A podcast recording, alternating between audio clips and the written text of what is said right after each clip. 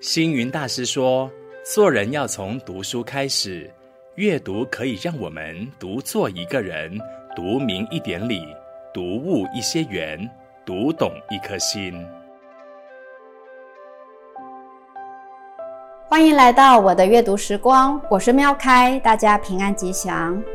在药师法会期间，很多人都会到寺庙点光明灯。希望为自己的家人乃至为社会祈福，希望所有的人都能够仗佛光明，获得平安自在。大师告诉我们：佛如光，法如水，不但能够洗涤我们的心，更能温暖我们的内心，照亮我们心中的一切黑暗，成为生命中的一盏指明灯。那么，点灯到底有什么样的功德呢？在这一本书里有告诉我们一个故事。有一位叫做驮标比丘的人，他在丛林是负责挂单的工作。所有人来客往，来到寺庙找他挂单，一定没错。这位驮标比丘为人非常的欢喜自在，不管多晚多早找他挂单，他必定都用欢喜心来面对。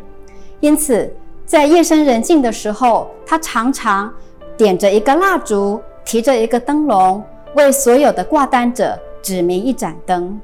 所以，因为他的欢喜，他的自在，所以呢，到了最后，竟然感得他的手指能够发光，而且无灯自明。我们在日常生活中，是不是也能像陀标比丘一样，给人欢喜，给人方便，给人自在呢？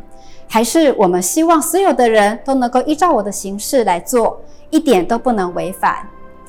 如果我们能够像陀标比丘一样，凡事欢喜自在。不但内心能够产生正能量，就如一道光明，照亮自己的心，也能照亮他人的心，如此光光相照，光照大千。因此，您为自己点亮心灯了吗？今天的分享就到这里，欢迎收看我的阅读时光，祝福各位在阅读中，人人都能遇见更好的自己，活出更好的未来。我们下回见。每逢星期五中午十二点，佛佑 Podcast，我们一起读一本好书。